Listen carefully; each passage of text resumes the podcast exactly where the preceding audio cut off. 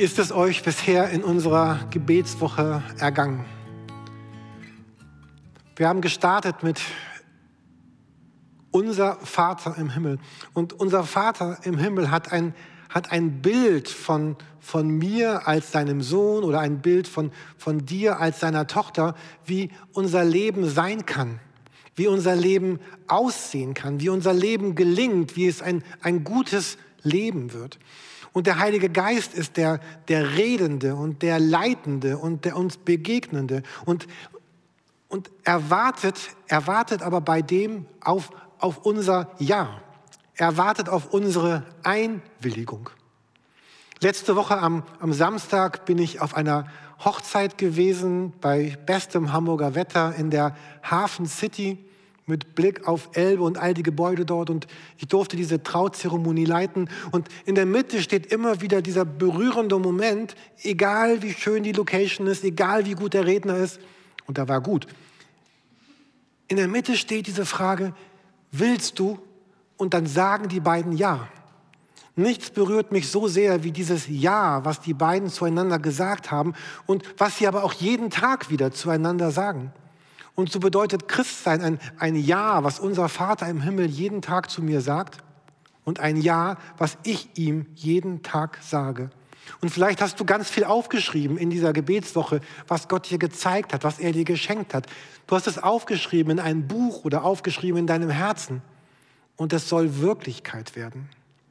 Und heute bei diesem sechsten Impuls heißt es, und führe uns nicht in Versuchung, sondern erlöse uns von dem Bösen. Führe uns nicht in Versuchung, sondern erlöse uns von dem Bösen. Warum eigentlich diese Bitte? Besteht am Ende die Gefahr, dass Gott uns in eine Versuchung führt, dass Gott uns in eine Situation hineinführt, an der wir zerbrechen könnten?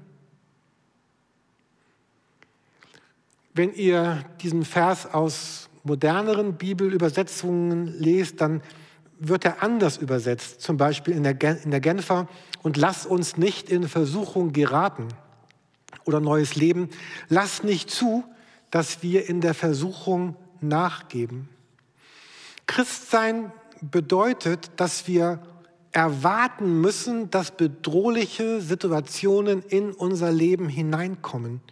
Und Jesus weiß, unser Leben ist voll von Versuchungen, von Herausforderungen, von Anfragen, krumme Wege einzusteigen. Und Jesus sagt, ich bin dein Weg dort hindurch. Und wenn wir Jesus anschauen, Jesus ist der einzig wirklich reine, perfekte, gute, heilige, vollkommene Mensch, der je gelebt hat. Und wenn wir uns ihn anschauen, dann entdecken wir in seinem Leben ganz starke Versuchung, und ganz starke Anfechtung. Und wenn er als die, die reinste Person der Welt genau das erlebt hat, dann, dann wird in unserem Leben genau auch das geschehen. Und wenn ich das Vater unser bete, dann bete ich hier auch, Vater, ich bin nicht geschockt, wenn heute ganz Schweres und Zerreißendes in mein Leben hineinkommt. Ich, ich verstehe das Kreuz, das auch Jesus auf Jesus gewartet hat, als einen Bestandteil auch meines Lebens. Aber in Gottes Hand führt Sterben am Kreuz zur Auferstehung. Und wenn wir uns Jesus anschauen, wie, wie er mit Versuchung umgeht, dann lesen wir im Hebräerbrief, dass Jesus in allem versucht worden ist, wie wir. Ihm, er versteht unsere Schwäche, er, er versteht das, was wir erleben jeden Tag. Und wir erleben, erleben Jesus, der in der Wüste versucht wurde, der sein ganzes Leben lang angegriffen wurde und wir sehen seinen Kampf in diesem Garten in Gethsemane, wo Jesus diesen letzten großen Kampf seines Lebens kämpfte und er betete, Gott, lass doch diesen Kelch, wenn es irgendwie geht, an mir vorübergehen. Aber wenn nicht, wenn nicht, dann, dann geschehe dein Wille. In dieser Versuchung hat, hat Jesus dieses Vertrauen zu seinem Vater gehalten unser Vater im Himmel. Er hat die Liebe und das Vertrauen gehalten. Was sind gerade deine Versuchungen? Sind es vielleicht schwere Umstände, in denen du steckst und du zweifelst, ob Gott sich wirklich um dich kümmert? Sind es Menschen, die nicht gut zu dir sind und du bist versucht, mit Bitterkeit und, und Härte und Unversöhnlichkeit zu reagieren? Ist es vielleicht Sexualität, wo du nicht klarkommst und du, du lebst in einer Welt von, von Pornos und überlegst, ob du vielleicht Sexualität kaufen solltest? Oder ist es die Wahrheit, dass du, dass du gerne die Wahrheit ein bisschen verdrehen möchtest, weil du dann besser wegkommst oder ist es die Versuchung, etwas zu vertuschen, was du angestellt hast und wo du dich versuchst, vor der Wiedergutmachung und vor der Bereinigung und vor der, vor der Vergebung zu drücken, weil es so schwer ist? Oder, oder geht es um Besitz, der dich so gefangen genommen hat? Oder mich oder uns? Dass er alles andere übertönt und so viel Zeit und Kraft und Liebe unseres Lebens nimmt, weil wir einen Besitz anhäufen wollen? Oder geht es um die Zeit, die wir vielleicht manchmal verschwenden mit Dingen, die es nicht wert sind? Oder Gott rührt etwas an in deinem Leben und sagt, Jürgen, ich möchte gerne mit dir diesen Schritt gehen, diese Veränderung. Und alles in mir sagt, nein, auf keinen Fall, Gott. Und ich stehe in der Versuchung, da auszubrechen und nicht mit Gott unterwegs zu sein, weil ich Angst habe, dass es mich etwas kosten könnte. Und all das, was ich gerade genannt habe, diese Beispiele, vielleicht treffen alle auf dich zu oder auch gar keins oder ganz andere, aber all das ist bedrohlich. All das hat die Macht, mein Leben zu zerstören. Und darum beten wir und führe uns nicht in Versuchung, bewahre uns, behüte uns in der Versuchung, denn alleine komme ich nicht klar.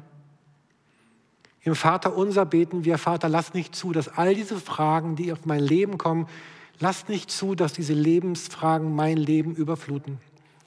Ich möchte enden mit diesem Bibelvers Römer 8, 28, wo es heißt, dass, dass, dass für die, die Gott lieben, alle Dinge zum, zum Guten mitwirken. Dass Gott dafür sorgen wird, dass, dass bei den Menschen, die in dieser Liebe an ihm bleiben, alles zum Guten führt. Und indem ich es lerne, Gott zu lieben, wird mein Leben gut ausgehen. In, in der Versuchung, in der ich stecke, habe ich immer zwei Möglichkeiten. Und die eine Möglichkeit ist, ich reagiere mit, mit Ungeduld, mit Bitterkeit, mit Unglauben, mit Härte. Ich, ich reagiere mit Vorwürfen an Jesus. Wie kannst du so sein? Oder ich stehe in der Versuchung, alle Werte Gottes an die Seite zu legen. Und dann werden mich die Versuchungen ruinieren. Und aus Kohle wird kein Diamant, sondern es wird mich zermalmen wie Pulver. Oder ich kann in dieser Versuchung reagieren zu sagen, ich bleibe in dem, in einer Ehrlichkeit, in einem engen Kontakt, im Vertrauen, in Liebe zu Jesus. Und Gott sagt, nichts wird dir schaden, nichts wird dein Leben zerstören. Ich werde alles zum Guten führen in deinem Leben bei den Menschen, die in dieser Liebe, in dieser Beziehung bleiben und offen und ehrlich mit mir darüber sprechen. In unserem Gebetsheft auf den Seiten 20 und, und 22, da, da geht es ein wenig um diese geistliche Auseinandersetzung, in der wir stehen. Vielleicht mögt ihr dort auch hineinschauen. Und ich wünsche uns gerade heute ein sehr offenes und ein sehr ehrliches Gebet, was unser Leben vor Gott ausbreitet. Und wir werden erleben, dass Gottes Liebe uns in der Versuchung bewahrt und behütet. Gott segne und Gott behüte euch heute. Amen.